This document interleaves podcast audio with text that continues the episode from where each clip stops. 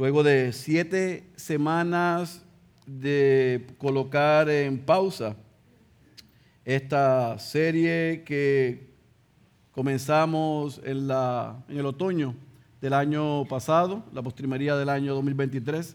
Hoy retomamos la serie en el libro de Hebreos, en la epístola o carta a los Hebreos, que en los primeros 12 mensajes que hemos estudiado, hemos visto y hemos aprendido que este autor o este pastor nos muestra a un Jesús que es incomparable, un Jesús que no tiene absolutamente ninguna comparación. Hemos visto hasta el capítulo 6 un esfuerzo que ha hecho el pastor en mostrar que Cristo es mayor y es mejor que todas las figuras en el judaísmo que influenciaban a estos judíos cristianos. Él nos enseñó y hemos visto hasta ahora que Jesús es mejor que los ángeles. Hemos visto hasta ahora que Jesús es mejor y es mayor que Moisés. Y nos encontramos en la tercera sección de esta carta, donde estamos viendo desde el capítulo 5 que Jesús es mejor que Aarón, que los sacerdotes. Así que en nuestro último mensaje eh, nos detuvimos en esta sección que es la más larga. Pero ah, para beneficio de los que nos acompañan por primera vez, pero también para beneficio de refrescar a la iglesia, recordemos el propósito por el cual esta carta fue escrita. Estos cristianos, judíos cristianos, estaban recibiendo persecución, dificultades, estaban siendo tentados en medio de todo eso en regresar al judaísmo. Así que este pastor, ¿qué es lo que hace? Los anima, los alienta, les refuerza y les recuerda que que permanecieran firmes en medio de las dificultades que ellos estaban pasando, que no claudicaran, que resistieran y que por nada del mundo regresaran atrás, que no abandonaran su fe, por regresar a costumbres antiguas, por la presión que tenían de estos judaizantes, no regresen atrás. Ahora, esta es una carta con un ánimo pastoral. Estamos viendo a un pastor que ha, dividido esta carta en recordarles que Cristo es mayor y es mejor que cualquier otra cosa que ellos hubieran experimentado. Pero mientras proseguimos en esta carta, para finalizar la sección de Jesús es mayor y mejor que los sacerdotes, Jesús es mayor y mejor que la ley, Luego Él impone una responsabilidad sobre los cristianos de aquella época. Así que cuando nos acercamos a la carta a los hebreos, esto es lo que yo quiero que usted recuerde que vimos por 12 mensajes. Jesús es incomparable, Jesús es mayor y mejor que cualquier cosa, pero no se puede quedar esa información simplemente en conocimiento. Eso nos emplaza a vivir de una manera que glorifique al Señor que nuestras vidas puedan reflejar que Cristo es mayor y es mejor que cualquier persona, que cualquier cosa. ¿Estamos hasta ahí?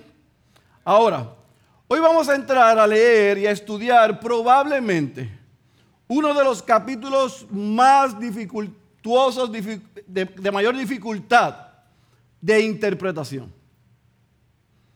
Y muchos pastores no predican hebreos por no entrar aquí. Y hay muchas iglesias y muchos cristianos que ni siquiera saben quién es el personaje que vamos a leer y a estudiar aquí. Hay padres que le han puesto este, el nombre de este personaje a su hijo, y yo oro por el hijo y por los padres, pero la gente no tiene noción de quién es. ¿Saben por qué? Vamos a leer y les voy a explicar por qué. Vaya a su Biblia, Hebreos capítulo 7. Vamos a leer, estudiar el capítulo 7 de Hebreos y he titulado el mensaje, el título de esta mañana de este sermón es Un mejor sumo sacerdote. Otra vez, Hebreos capítulo 7 es una porción extensa, así que yo les ruego a todo el mundo que esté en su Biblia, física o en línea, pero no me mire. Porque si usted no lee, si usted no marca, los próximos 30 minutos de su vida van a ser miserables. Así que lea conmigo, subraya y apunte, porque otra vez este es un texto pesado y difícil, pero vamos a orar al finalizar la lectura para pedir asistencia del Espíritu para el predicador, para su iglesia, para que el Señor nos ayude a entenderlo y aplicarlo a nuestras vidas. ¿Estamos ahí? Hebreo capítulo 7. ¿Solamente cuatro personas? Leemos la santa y poderosa palabra de nuestro Señor. Porque este Melquisedec, rey de Salem, sacerdote del Dios Altísimo, que salió al encuentro de Abraham cuando éste regresaba de la matanza de los reyes y lo bendijo, y Abraham le entregó el diezmo de todos los despojos. El nombre de Melquisedec significa primeramente rey de justicia, subraye ese. Sí, eh, y luego también rey de, eh, perdón, significa primeramente rey de justicia y luego también rey de Salem. Esto es, subraye, rey de paz, sin tener padre ni madre y sin genealogía, no teniendo principio de días ni fin de vida siendo hecho semejante al Hijo de Dios, permanece, subraye esto, sacerdote a perpetuidad. Consideren pues la grandeza de este Melquisedec, a quien Abraham el patriarca dio el diezmo de lo mejor del botín. Y en verdad los hijos de Leví, que reciben el oficio de sacerdote, tienen mandamiento en la ley de recoger el diezmo del pueblo, es decir, de sus hermanos, aunque estos son descendientes de Abraham. Pero aquel cuya genealogía no viene de ellos, recibió el diezmo de Abraham y bendijo al que tenía las promesas. Y sin discusión alguna, el menor, subraye, es bendecido por el mayor. Aquí ciertamente hombres mortales reciben el diezmo, pero allí los recibe uno de quien se da testimonio de que vive. Y por decirlo así, por medio de Abraham también le vi, que recibía diezmos, pagaba diezmos, porque aún estaba en los lomos de su padre cuando Melquisedec le salió al encuentro. Versículo 11. Ahora bien, si la perfección era por medio del sacerdocio levítico, pues sobre esa base recibió el pueblo la ley. ¿Qué necesidad había de que se levantara otro sacerdote según el orden de Melquisedec y no designado según el orden de Aarón? Porque cuando se cambia el sacerdocio, necesariamente ocurre también un cambio de la ley. Pues aquel de quien se dicen estas cosas pertenece a otra tribu, de la cual nadie ha servido en el altar. Porque es evidente que nuestro Señor descendió de Judá una tribu de la cual Moisés no dijo nada tocante a sacerdotes. Y esto es aún más evidente si a semejanza de Melquisedec se levanta otro sacerdote, que ha llegado a hacerlo, no sobre la base de una ley de requisitos físicos, sino según el poder de una vida indestructible. Pues de Cristo se da testimonio. Tú eres sacerdote para siempre, según el orden de Melquisedec porque ciertamente queda anulado el mandamiento anterior por ser débil e inútil. Pues la ley nada hizo perfecto y se introduce una mejor esperanza mediante la cual nos acercamos a Dios. Versículo 20, y por cuanto no fue sin juramento, pues en verdad ellos llegaron a ser sacerdotes sin juramento, pero él, por un juramento del que le dijo, el Señor ha jurado y no cambiará, Tú eres sacerdote para siempre, subraye eso. Pues por eso Jesús, subraye, ha venido a ser fiador de un mejor pacto. Los sacerdotes anteriores eran más numerosos porque la muerte les impedía continuar. Pero Jesús conserva su sacerdocio, subraye, inmutable, puesto que permanece para siempre. Por lo cual Él también es poderoso para, subraye, salvar para siempre. A los que por medio de Él se acercan a Dios, puesto que, subraye, vive perpetuamente para interceder por ellos. Versículo 26. Porque convenía que tuviéramos tal sumo sacerdote. Yo quiero que subraye todas estas palabras y expresiones. Santo, inocente, inmaculado, apartado de los pecadores y exaltado más allá de los cielos. Subraye que no necesita, como aquellos sumos sacerdotes, ofrecer sacrificios diariamente, primero por sus propios pecados y después por los pecados del pueblo. Porque esto Jesús lo hizo, subraye, una vez para siempre.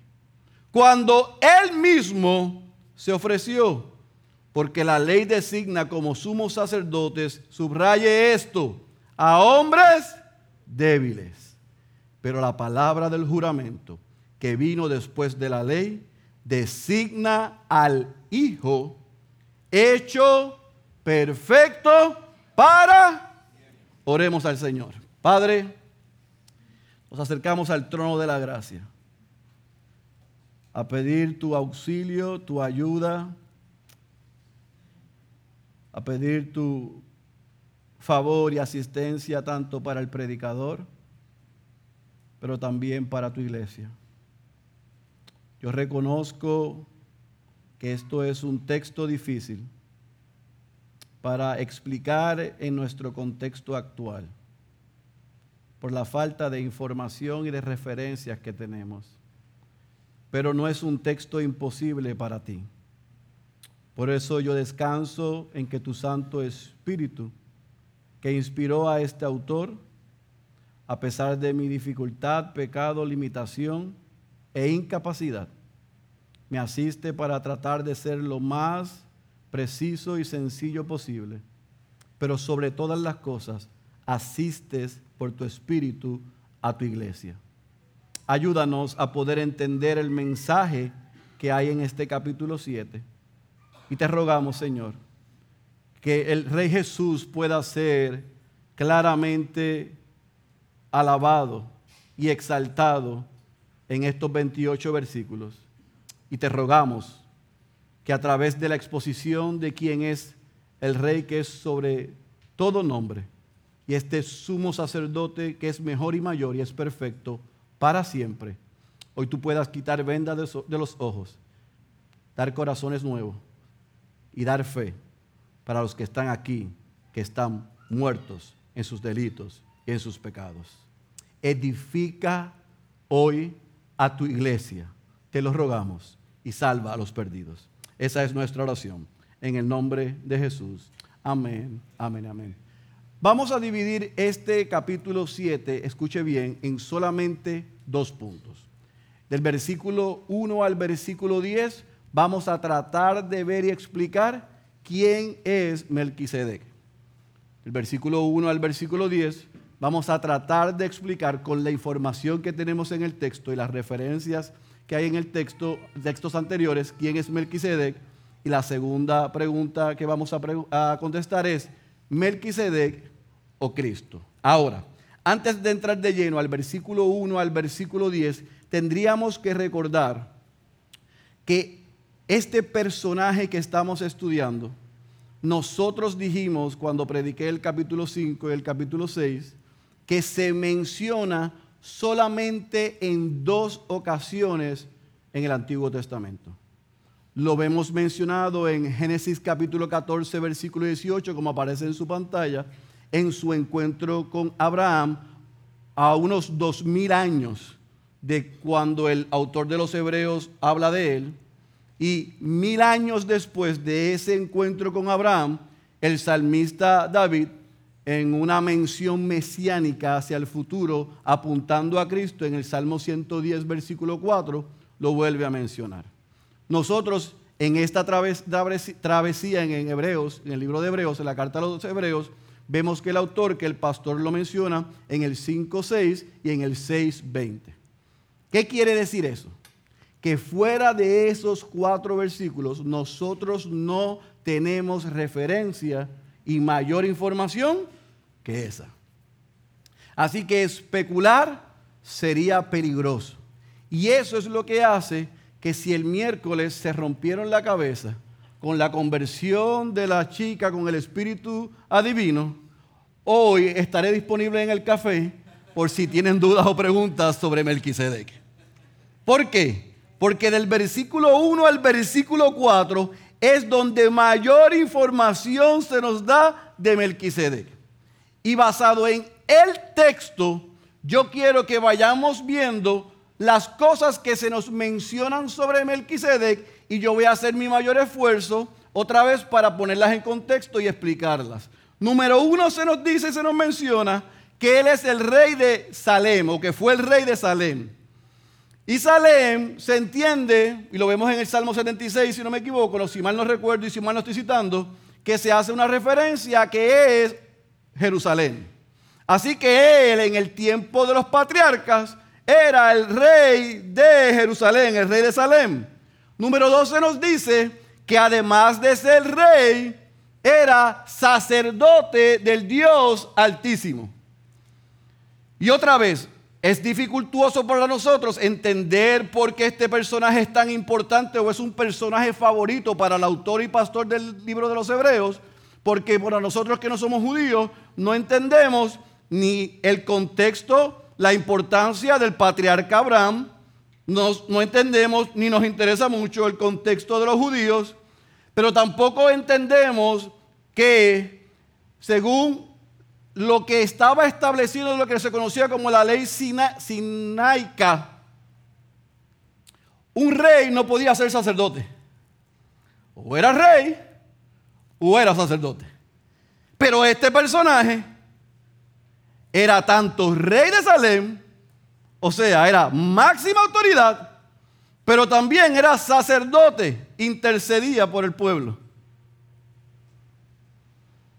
Así que tenga ese pedazo de información por lo que el autor está haciendo con este personaje para apuntar a Jesús.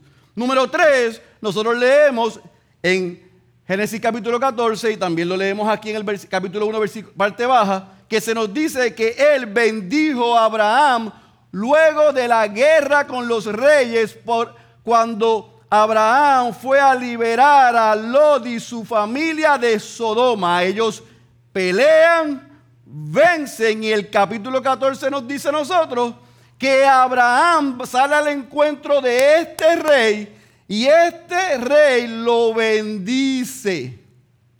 Y esto es importante porque para los judíos Abraham era qué? El papá de los pollitos.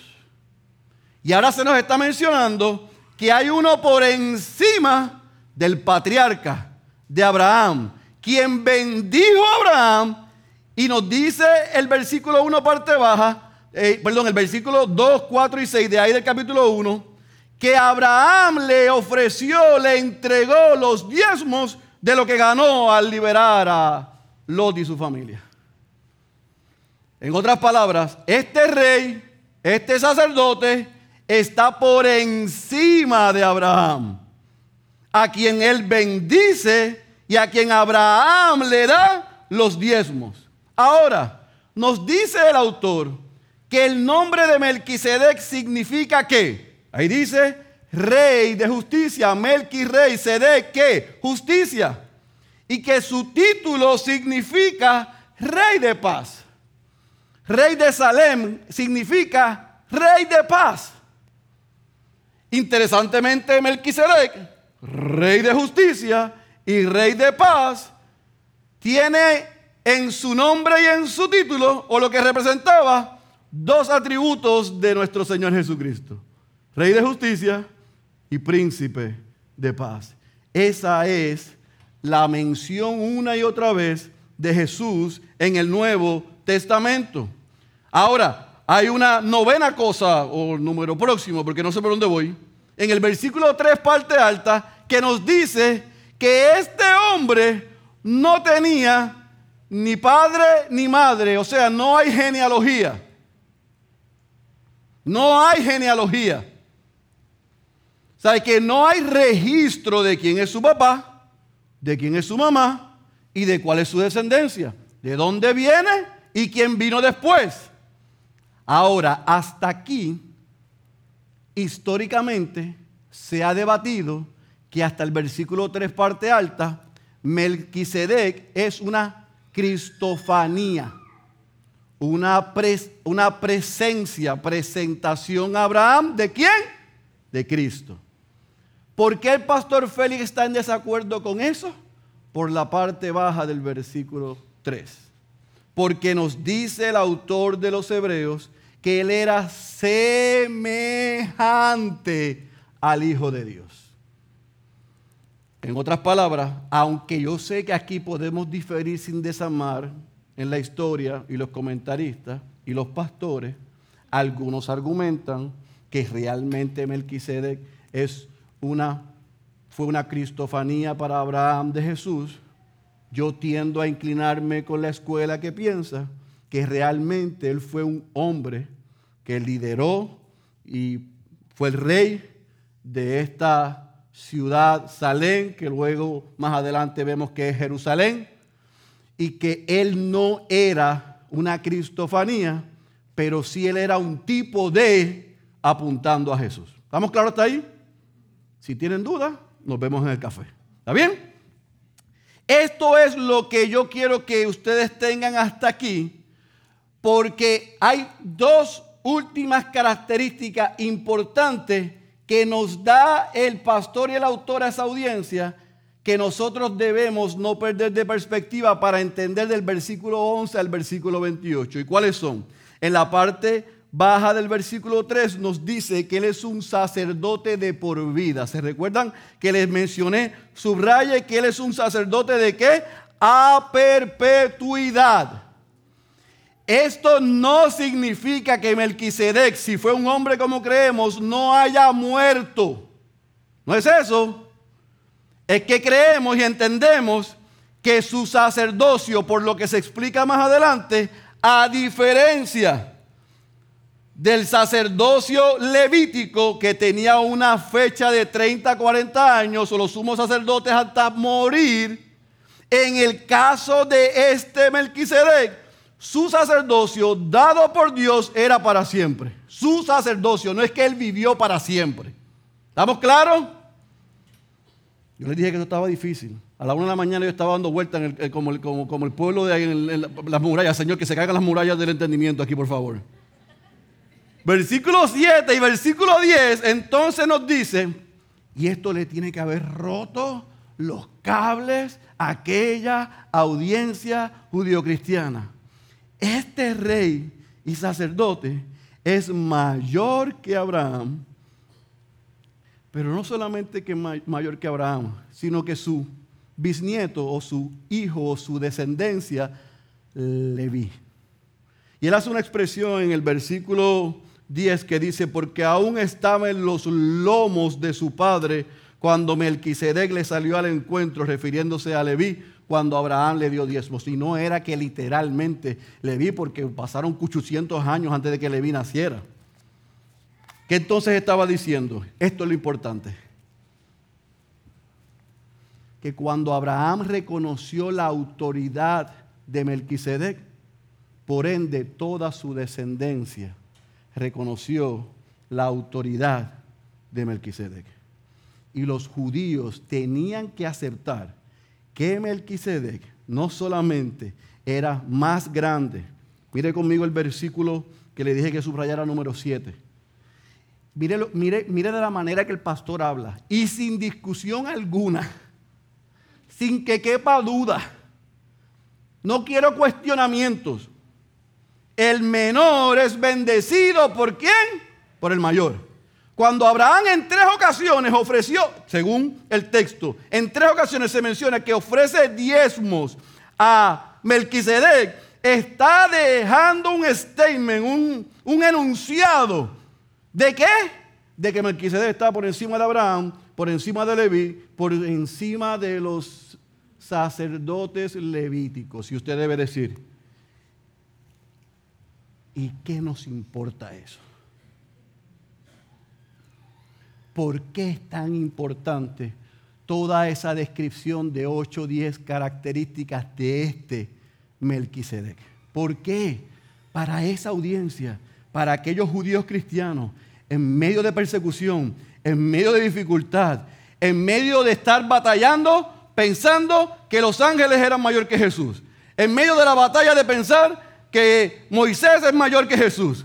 En medio de la batalla de pensar que Aarón es mayor que Jesús. En medio de la batalla de pensar que los sacerdotes levíticos que ofrecían sacrificios eran mayor que Jesús. Ahora se le ocurre a este pastor no solamente que Jesús es mayor que los ángeles, que Moisés, que Aarón, que los sacerdotes, sino también es mayor que Melquisedec. Ahora, Dios ayúdame, síganme por favor. Porque antes de él entrar al sumo sacerdocio de Jesús, hay un entremedio. Después de que él describe hasta el versículo 4 y da unas pinceladas de que Abraham está debajo de Melquisedec, este pastor con mucha audacia, sabiduría, pero también valentía y atrevimiento, les dice, no solamente él es mayor que Abraham, no es solamente mayor que Leví, sino que es este Melquisedec mayor que todos los sacerdotes que ofrecían sacrificios. Y usted debe estar pensando, pero esto fue en el sesenta y pico, después de Cristo. ¿Por qué rayos él tiene que decir eso? Si ya Jesús había ido a la cruz y ellos habían creído en Jesús como Señor y Salvador. Porque hasta la destrucción del templo en el 70 todavía se ofrecían sacrificios y los judaizantes, aquellos que estaban tratando de traer a estos judíos cristianos a regresar atrás a las prácticas, estaban elevando el trabajo sacerdotal levítico y los sacrificios diariamente. Primero los sacerdotes tenían que hacer sacrificios por quiénes? Por sí mismos. Antes de ofrecer sacrificios por quién? Por el pueblo. O Juancho o Félix, al momento de ellos entrar a ofrecer sacrificios, ¿qué habíamos hecho? ¿Por qué no eran qué? Porque no eran omniscientes. Así que ellos primero ofrecían sacrificios por ellos, después ofrecían sacrificios por el pueblo y oraban que Dios tuviese misericordia y que hubiese perdón para ellos. ¿Verdad que sí? Era una expiación que limitada. Cada cierto tiempo. ¿Qué hace el pastor? Y le dice, Melquisedec es mayor que cualquiera de esos sacerdotes. Melquisedec es mayor que Aarón como sumo sacerdote. Melquisedec, que no fue escogido de la tribu de Leví, sino que fue puesto por el Dios Altísimo, fuera de genealogía, fuera de, de lo que establecía la ley, fuera de todo, es un rey y fue un sacerdote incomparable cuando lo pones al lado de Aarón y todos los demás ¿Qué? Sacerdotes. ¿Están conmigo? Lo describe. Segundo, lo compara con Aarón y con los sacerdotes levíticos para después entonces entrar en apuntar a Cristo. Ahora, ¿por qué? ¿Por qué el pastor se ve en la necesidad de no solamente explicar quién era Melquisedec, de ponerlo por encima de Abraham, por encima de Aarón, por encima de los sacerdotes y de los sacrificios levíticos, para entonces apuntar a Jesús. Esta es la parte de, información que yo quiero que se lleven. Porque los judaizantes, aquellos que querían que los judíos cristianos que él le estaba escribiendo y que eran sus ovejas, querían que abandonaran su fe y regresaran atrás, una de las estrategias que estaban usando era decir, y se lo dije en el capítulo 5, era vender la idea de que Melquisedec, como ese gran sumo sacerdote, que no es ni de la tribu de Leví, ni es de ninguna tribu que conocemos, sino que está por encima, que el mismo Abraham lo recibió bendición y le ofreció diezmos, estos judíos estaban diciendo que Melquisedec era una figura celestial que iba a regresar en el fin de los tiempos y como el gran sumo sacerdote real de los últimos días, iba a ofrecer sacrificios, iba a perdonar pecados e iba a salvar e iba a instituir el reino de Dios. Así que pueden por un momento pensar ahora en este capítulo cómo estaban aquellos cristianos perseguidos, en dificultad y con una gente ahí, tú sabes, machacando. No, recuerda a los ángeles. No, recuerda a Moisés. No, recuerda a Aarón. No, recuerda los sacrificios. No, recuerda a Melquisedec. Olvídate de Cristo. Rechaza a Cristo. Olvídate que Él venga como Mesías. olvídate que Él vino como Mesías. Olvídate de que regresará otra vez. Olvídate que es el Hijo de Dios. Olvídate que es el príncipe de paz. El rey de paz. El rey de justicia. Olvídate que es el Hijo de Dios. Renuncia a eso y abraza con nosotros otra vez la idea de que será Melquisedec el que va a venir y va a resolver todos nuestros problemas. ¿Ahora están conmigo? Ahora, si hubiera sido Félix Cabrera el que le estuviera escribiendo a Ciudad de Dios, yo no hubiera dado toda esa vuelta. Porque nosotros no tenemos unas figuras emblemáticas en nuestra cultura religiosa. Ellos sí. Así que este pastor tiene que comenzar a... Los ángeles. Moisés fue bueno, pero no lo compare. Aarón, sí, tremendo. Los sacerdotes de sacrificio. Melquisedec. Déjame bajarlo donde lo tienen. Y déjame ubicarlo donde está ciertamente es un tipo de Jesús, tiene características de Jesús, apunta a Jesús, pero no es Jesús. Ni viene como Jesús. Ni hizo lo que hizo Jesús, ni hará lo que Jesús dijo que iba a hacer. ¿Están conmigo? ¿Ahora nos vamos? No todavía porque falta texto. Así que del versículo entonces 11 al 28, esto es lo que hace el pastor. Los pone en una disyuntiva chévere. Melquisedec o Cristo. Melquisedec o Cristo. Después de haber atacado y después de haber limpiado cualquier idea errada de que Aarón es mayor que Jesús, de que los sacerdotes son mayor que Jesús, que los sacrificios de hombres son mejores y mayores que los de Jesús y que cualquier idea de que Melquisedec era mejor que Jesús, ahora él exalta a Jesús. ¿Están conmigo? Y mira lo que hace del versículo 14 al versículo 25 específicamente. Él hace algo que para mí es increíblemente sabio y brillante de un pastor. Cuando yo sea grande quiero ser como él. Y él hace una presentación de Cristo como gran sumo sacerdote, dando la data que derrumbaba cualquier duda. Número uno en el versículo 14 dice que Cristo, que Jesús viene de la tribu de Judá. En otras palabras, este sumo sacerdote no es levita. A Dios le plació escogerlo y colocarlo, humanamente hablando, en una tribu diferente, la tribu de Judá. Número 2, versículo 16, ese sumo sacerdote de Cristo tiene una vida que es que indestructible. No perece, no muere, es eterno. Número 3, versículo 17, versículo 21 y versículo 24 nos presenta a un sacerdote para siempre. El sacerdocio de Melquisedec era un sacerdocio, según este pastor, perpetuo. Pero dijimos que como hombre era qué? Perecedero. Tenía un tiempo donde iba a morir.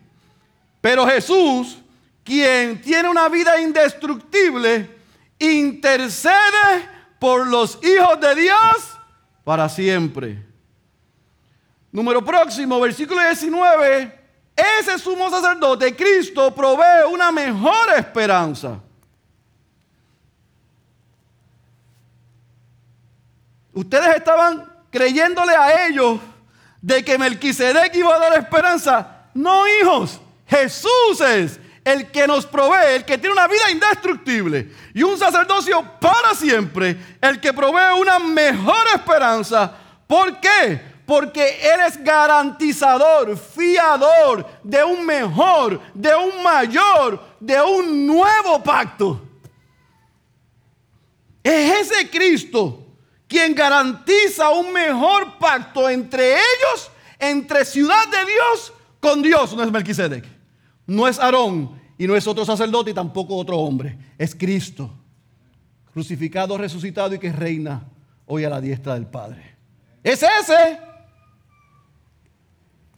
Es ese Cristo, sumo sacerdote que salva para siempre, que vive para siempre y que intercede, dice el versículo 25, por los que creen en Él.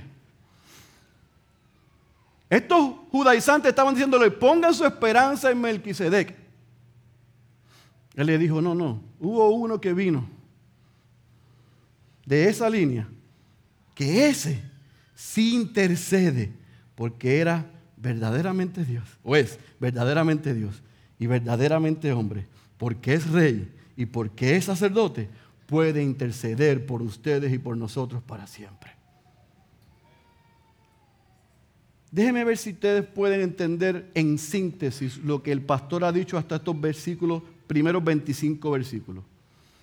Jesús, hijos, es demasiado de superior para que ustedes se pongan a inventar y rebajarlo y conformarse con Melquisedec, con Aarón o con cualquier otro hombre. No cometan ese error. ¿Por qué? porque el sacerdocio de Aarón y el sacerdocio levítico está debajo ciertamente del de Melquisedec, pero el de Melquisedec está debajo del de Jesucristo. En otras palabras, se lo voy a decir porque el orden de factores no cambia el resultado. El de Cristo está por encima del Melquisedec y el de Melquisedec está por encima del de Leví, de los Aarón y de cualquier otro sacerdote. Jesús es mayor, Jesús es mejor, Jesús es incomparable. Le damos gracias por lo que hizo con este personaje, pero no se les ocurra dejar a Cristo para escoger un personaje como el Melquisedec. ¿Lo entendemos? ¿Estamos claros? ¿Lo dejamos hasta ahí? ¿Por qué? Porque todavía queda texto. Así que esta disertación que acaba de hacer, ahora él la fundamenta como un gran teólogo. Y dice, el sacerdocio de Jesús es mayor que el de Melquisedec, el de Melquisedec es mayor que el de Aarón y de los levitas. El de los levitas está por debajo de Melquisedec, el de Melquisedec está debajo de Jesús, basado en qué? Lo dice del versículo 26 al versículo 28. En que ese perfecto sumo sacerdote para siempre, que en el capítulo 8, versículo 1 en adelante, lo exalta recordándonos que está intercediendo por nosotros, es un perfecto rey y es un perfecto sumo sacerdote. ¿Por qué? Porque es que santo porque es que inocente, sin culpa. Porque es que inmaculado, no tiene mancha de pecado. ¿Por qué? Porque está apartado de los pecadores. ¿Por qué? Porque ha sido exaltado al lugar más alto honor en el cielo. ¿Por qué? Porque no tiene que ofrecer sacrificios diarios. ¿Por qué? Porque lo hizo una vez y para siempre dando su propia vida. Y por ende él, Jesús, es un perfecto sumo sacerdote para siempre.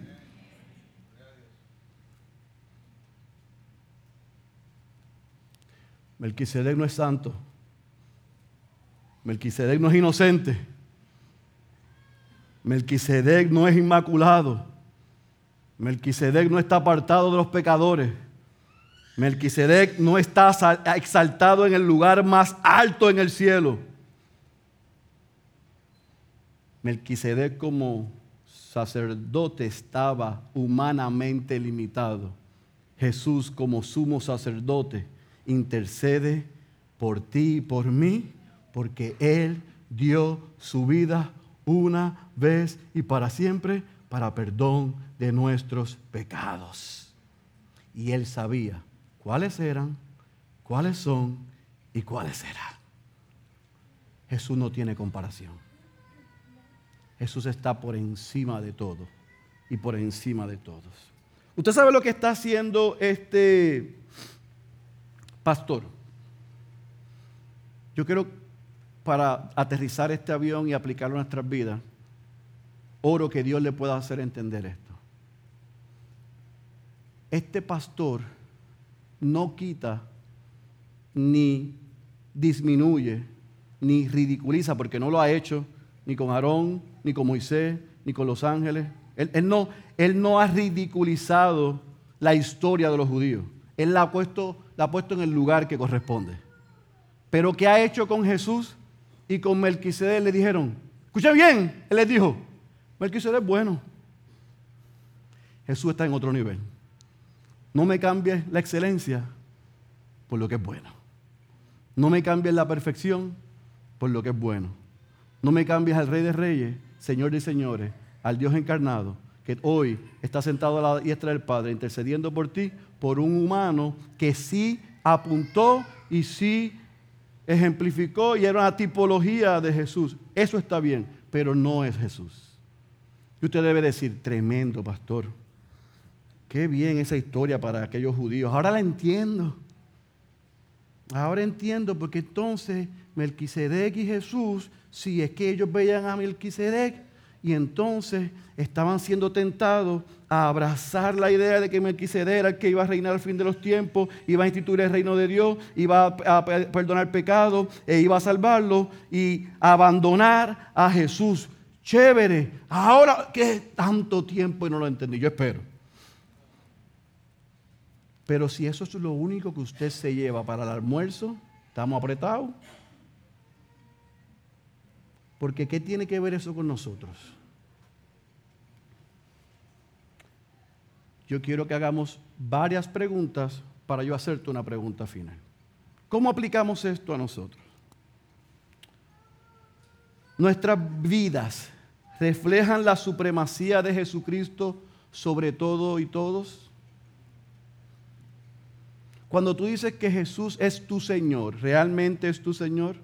Cuando yo digo que Jesús es mi Señor, ¿realmente Él es supremo sobre todo o sobre todos? Y yo estoy haciendo una pregunta basado en este principio. No es si Jesucristo lo es, porque Él lo es. Es si nuestras vidas lo reflejan. Porque usted me puede decir, yo le puedo decir a usted, no, usted sabe que Jesucristo es, es, o sea, nosotros creemos la supremacía de Cristo por encima de todo y todos. Chévere. Qué bueno. Te felicito. Pero tu vida, mi vida, nuestras vidas reflejan que Cristo está por encima de todo y de todos. Es mayor y mejor que todo y que todos. Número dos, vivimos agradecidos por el único y para siempre sacrificio de Cristo en nuestro favor. O vivimos nosotros presentando sacrificios diarios porque tenemos un sincretismo todavía, una mezcla de creencia y de religiones en nuestra cabeza, donde decimos que creemos que Jesús fue a la cruz una vez y para siempre para nuestro perdón de pecado, pero nosotros vivimos como si nosotros tuviéramos que salvarnos.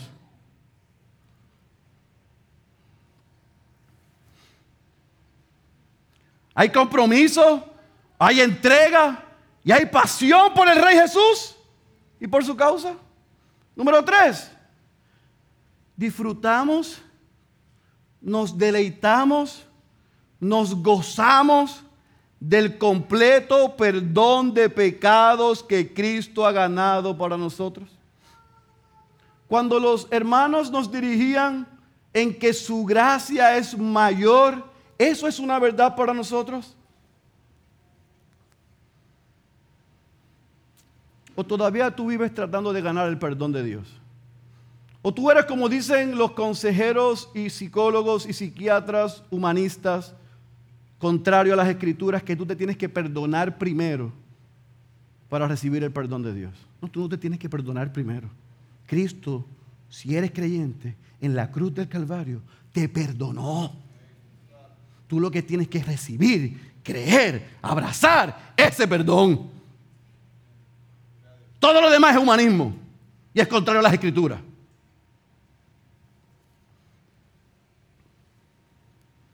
¿Tú disfrutas la gracia del Señor?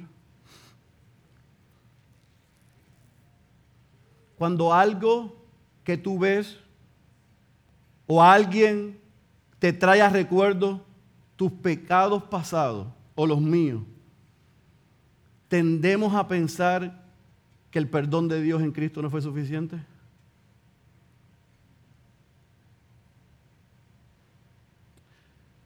Piense bien porque si la respuesta a eso es a veces sí, probablemente usted ha levantado un Melquisedec en vez de adorar a Jesús.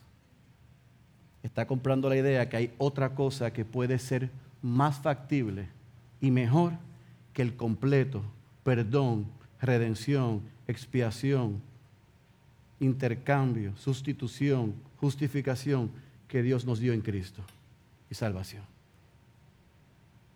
Cuidado que no estamos diciendo, ay, es que esto, yo sé que Dios lo perdonó en Cristo, pero, pero ¿qué?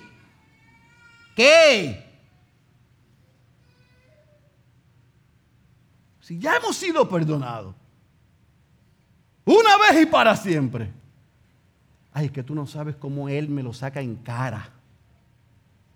Pues cuando el diablo use a los que tú amas y te recuerde el pasado, no a ellos, sino al diablo, recuérdale que fue derrotado en la cruz de una vez y para siempre. Que siga pistoneando que tiene los días contados. Eso es lo que yo hago. Y eso es lo que yo le invito a hacer. La gracia de Dios en Cristo es mayor que mis pasados, que mis presentes y que mis futuros pecados. Su gracia es suficiente. Ay, entonces puedo vivir como yo quiera. No, puede vivir en la libertad en Cristo. Eso no significa que podemos hacer lo que nos da la gana, pero podemos vivir en libertad. Número próximo. Entendemos que Cristo nos ha ganado un completo y seguro acceso a Dios.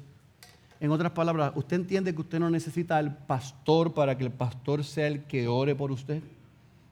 o a otro hermano. Yo no estoy diciendo que el acompañamiento pastoral y el cuidado uno al otro, que aparece 59 veces en el Nuevo Testamento, es importante. No, yo no estoy diciendo eso para que no me citen incorrecto. Y ahí venga y corte esta parte y esta parte y me busque yo un lío en las redes. No, no estoy diciendo eso. Yo no estoy diciendo eso. Yo lo que estoy diciendo es que si nosotros hemos podido abrazar que en Cristo se nos ha ganado un completo y seguro acceso a Dios nosotros en nuestro sacerdote, sacerdocio como creyentes nos podemos acercar a Dios con confianza y seguridad. Debemos, como vimos la semana pasada, recibir el liderazgo y el acompañamiento de nuestros pastores. Debemos crecer, como vimos la semana pasada, los unos con los otros y preocuparnos, porque somos un rebaño, pero nosotros tenemos acceso a Dios. Él nos ha dado los medios, las disciplinas y los hábitos para nosotros poder crecer como creyentes. ¿Nos hemos apoderado de ellos o esperamos hasta el domingo, el miércoles, el discipulado de mujeres, de hombres, matrimonio y la conferencia de padres? Esos son medios de gracia. Esa no es la gracia completa. La gracia se nos ha dado en Cristo Jesús y tenemos acceso a Dios por los méritos de Él. Abracemos ese privilegio de que podemos ir a Dios mismo. Vivimos seguros y disfrutamos de la salvación tan grande que Cristo nos dio? ¿Vive seguro de que Él nos preserva para siempre? Esta semana tuve a unos amados pastores conmigo y me, me daban el testimonio de una persona. De cómo esa persona comenzó a desconectarse de Dios y cómo comenzó a enfriarse y cómo comenzó a hacer lo que no debía hacer y comenzó a sufrir las consecuencias de sus pecados y comenzó a deteriorarse y comenzó como el hijo pródigo espiritualmente y físicamente a afectar su vida. Pero Dios en Cristo, por la salvación tan grande que le dio, tuvo de él misericordia y los rescató. Y cuando vino en sí como el Hijo pródigo, recordó el gran Padre que tenía y recordó la obra que Cristo había hecho en su favor y corrió a Dios porque Dios había corrido hacia él. Y cuando se arrepintió, derramó su corazón en su presencia y le dijo, gracias, porque aún en el momento más bajo y duro y difícil donde yo estaba, aún ahí estaba sostenido porque tú me habías preservado y me habías perdonado en Cristo. Y por eso me puedo acercar hoy al trono de la gracia y pedirte perdón por mis pecados y recibir el abrazo y el perdón tuyo. No por todo lo horrible que yo hice, sino por todo lo maravilloso que Cristo ha hecho. Mis amados, Melquisedec no puede hacer eso. Tu esposo no puede hacer eso. Tu esposa no puede hacer eso. Tus hijos no pueden hacer eso. Tus hermanos no podemos hacer eso. Tus pastores no podemos hacer. Solo Cristo. Solo Cristo. Solo Cristo puede lograr que seamos preservados y que perseveremos aún en los días más oscuros y más difíciles y más tristes para siempre. Vivimos seguros de eso. Disfrutamos eso. Porque si eso hacemos, sin importar en la temporada que estamos hoy, 14 de enero de 2024, podemos contestar esta última pregunta. Vivimos con expectativa y con esperanza por la promesa de que el Rey Jesús regresará a establecer su reino de justicia y darnos la paz que sobrepasa todo entendimiento para siempre. Hay días que parecen que no van a terminar. Hay temporadas en la vida del cristiano donde nosotros queremos flaquear o hemos flaqueado. Hay momentos donde vamos a llegar en nuestra humanidad a pensar no hay solución y no hay esperanza. Pero es en esos momentos cuando nosotros pensamos así, escúcheme, que lo dice alguien que cree la palabra, pero que lo está viviendo, que puede decir gracias. Porque cuando yo llegué a la conclusión que ya yo no podía hacer nada, ahí fue donde tú lo hiciste todo. Y me rescataste. Y llegaste a tiempo. Y me recuerdas que ponga mis ojos por encima del sol. No donde está la circunstancia, sino donde está Cristo intercediendo por nosotros. Eso es una mejor y mayor esperanza. Abraza esa verdad, porque este texto y estas preguntas no solamente nos dan implicaciones de lo que el pastor le dijo a esas ovejas, ovejas, sino que nos da hoy aplicaciones a nuestras vidas si contestamos cada una de esas preguntas. Así que iglesia, aquellos judíos cristianos querían cambiar otra vez, porque esto es lo que quiero que te lleves, la excelencia de Cristo por la bondad de Melquisedec. La excelencia de Cristo por la bondad de Melquisedec. Pero los hijos de Dios, como dijo Juan Calvino, nuestra garantía está que en las instituciones de Dios, lo que está después es siempre mejor que lo que estaba antes. No cambies a Cristo por nada, no, por esta Navidad. Ya, no, no, eso no, eso se acabó ya hace dos semanas. No, no. No me cambien a Cristo ni lo que nos ha prometido por nada de lo que el mundo nos puede ofrecer. No lo hagas. No lo hagas. Es más, si lo hiciste, corre a Cristo. Si caíste en el engaño y la mentira, corre a Cristo. Si has creído que un trabajo, que la salud, que un familiar, que una relación, que cualquier otra cosa o cosas es mejor que Cristo y estás atrapado ahí, esa es la razón por la que estás hoy aquí, para que abandones eso y abraces a Cristo para siempre. Él es el mejor rey. Él es el mejor sacerdote y Él está intercediendo por los suyos. Si tú eres un hijo de Dios, no importa en el nivel más bajo en que estás, hoy Él llega a tiempo. Corre a Cristo. Pero si no eres cristiano,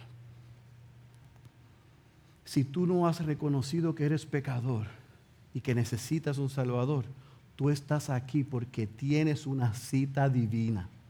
Porque hay uno, solamente uno, que es que santo, inocente, inmaculado, apartado de los pecadores, exaltado y que ofreció su vida una vez y para siempre, para que tú hoy reconozcas que eres un pecador, que estás viviendo de espaldas a Dios y que necesitas arrepentirte de tus pecados y confesar a ese que es rey para siempre y sumo sacerdote para siempre como el Señor y Salvador de tu vida. Si eso haces, cada una de las preguntas que acabamos de hacer las, vas a poder contestar seguro.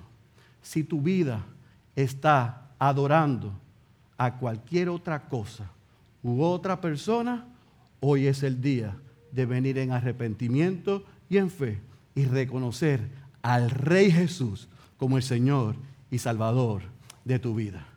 Yo ruego al Señor que a pesar de mí, el Señor nos haya mostrado a través de su palabra que el Rey Jesús, el perfecto, mayor y mejor sumo sacerdote, quien es exaltado e intercede por nosotros, es mayor, es mejor y es incomparable. Si eres cristiano, no lo olvides. Y si no eres, corre a Cristo. El que tenga oídos para oír, que ruego que haya escuchado la voz de Dios. Cierre sus ojos y permítame orar. Y le pido con todo el respeto, escuche bien, que incline su cabeza y cierre sus ojos. Yo no quiero a nadie mirándome, yo quiero a todo el mundo con la cabeza inclinada y los ojos cerrados.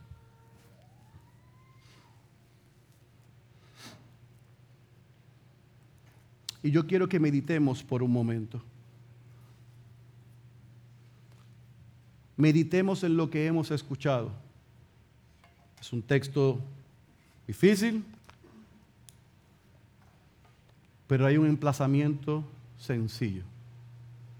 Tu vida y mi vida reflejan la verdad que acabamos de leer, que nuestro rey es santo, es inocente, que es el rey de justicia, que es el rey de paz que está apartado de los pecadores. Tu vida refleja un entendimiento y una adoración a ese que intercede por nosotros y que vendrá y regresará a reinar desde este lado y hacer todas las cosas nuevas para siempre. Piensa. Piensa qué o piensa a quién has colocado en el lugar del Rey Jesús. ¿Quién es Aarón en tu vida? ¿Quién es Melquisedec en tu vida? ¿Quién es Moisés en tu vida? ¿Quiénes son los ángeles en tu vida? ¿Qué sacrificios estás haciendo? ¿O a quién le estás dando tus diezmos, tus primicias, tu vida, tus bienes, tus dones, tus habilidades, tus talentos? todo lo que eres y todo lo que tienes, ¿lo estás recibiendo quien te lo entregó? ¿Quién te lo dio? ¿El Rey Jesús? ¿Es el Rey de tu vida? Tu chequera y tu calendario y tu agenda reflejan que Él es tu rey, que Él está por encima de todo y por encima de todos. Amados, eso es lo que en los pasados días el Espíritu de Dios a través de este texto me ha desafiado. Y esto es lo que yo quiero que hagamos. Todavía quiero cabezas inclinadas y ojos cerrados, por favor. Porque yo quiero hacer esto corporativamente como iglesia. Yo quiero que pidamos perdón. Porque yo creo que es un buen momento en este segundo domingo de este nuevo año. En, esta, en este momento donde el Señor nos da la oportunidad por su palabra de nosotros poder pedir perdón. Y si algo va a cambiar en el 2024, que sea nuestra adoración. Que sea el servicio y la entrega con excelencia al Rey soberano, al Rey supremo, al Rey Jesús. Padre, delante de tu presencia estamos y hemos escuchado tu palabra. Y hoy hemos sido emplazados como tus hijos y como tu iglesia, a reconocer, oh Dios, que muchos de nosotros, aun cuando Cristo lo pagó todo, nosotros no estamos dispuestos, aun cuando terminamos de estudiar que nos costará todo, a entregarlo todo. Y por eso te pedimos perdón. Te pedimos perdón, Señor, porque hay relaciones que hemos puesto primero que nuestra relación contigo. Te pedimos perdón porque hay personas que tienen nuestra adoración en tiempo y en recursos.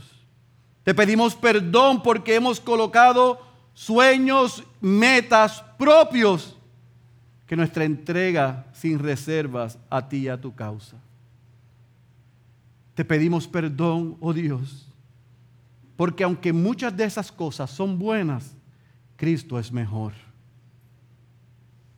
Te pedimos perdón, Dios, porque hoy hemos sido desafiados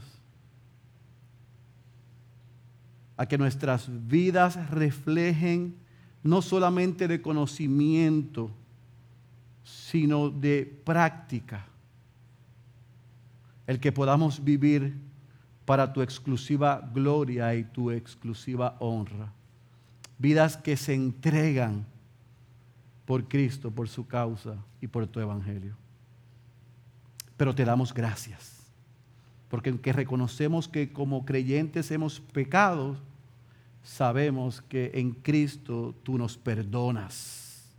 Y por eso hoy confesamos los pecados con dolor y con vergüenza pero lo hacemos también con confianza y agradecimiento, porque por Cristo sabemos que tú nos perdonas, los limpias de pecado y nos das una mejor y una mayor esperanza. Ayúdanos, Señor, a que podamos vivir vidas que reflejen que Cristo es mejor, es mayor y es incomparable. No con los labios, sino con un estilo de vida. Esa es la iglesia que Ciudad de Dios quiere ser. Hombres y mujeres que sirven al Rey Jesús con todo lo que son y con todo lo que tienen. A ese que cuando estamos en el día y temporada mala, sigue intercediendo por nosotros y nos ha prometido que no nos abandonará. Gracias por tu espíritu en nosotros, que al estudiar tu palabra inspirada, nos redarguye, nos corrige, nos lleva al arrepentimiento, nos consuela, pero también nos anima a seguir hacia adelante. Pero te pedimos, Dios, por lo que están aquí hoy, que no son tus hijos y tus hijas. Posiblemente ellos piensan que hay amigos o familia que los invitaron. Posiblemente algo de curiosidad por anuncios en las redes, que hoy ellos hayan podido entender que los traíste tú a este lugar, para si son creyentes fortalecerlos, pero si no lo son, que puedan hoy haber reconocido que viven en una condición de espaldas a ti, que son pecadores, que tu ira está sobre ellos, pero que al mismo tiempo tú has provisto en Cristo el medio para que los perdones, los salves y los unas a ti. Que si hoy ellos pueden ver su condición, puedan arrepentirse y confesar a Jesucristo como Señor y Salvador. Y que se unan a una familia espiritual donde podamos crecer juntos para tu gloria y para tu honra. Oh Señor, una vez más, gracias porque Cristo pagó todo lo que nosotros te debíamos para que podamos adorarle a Él y disfrutar de ti por siempre. Esa es nuestra oración. En el nombre de Jesús. Amén, amén y amén.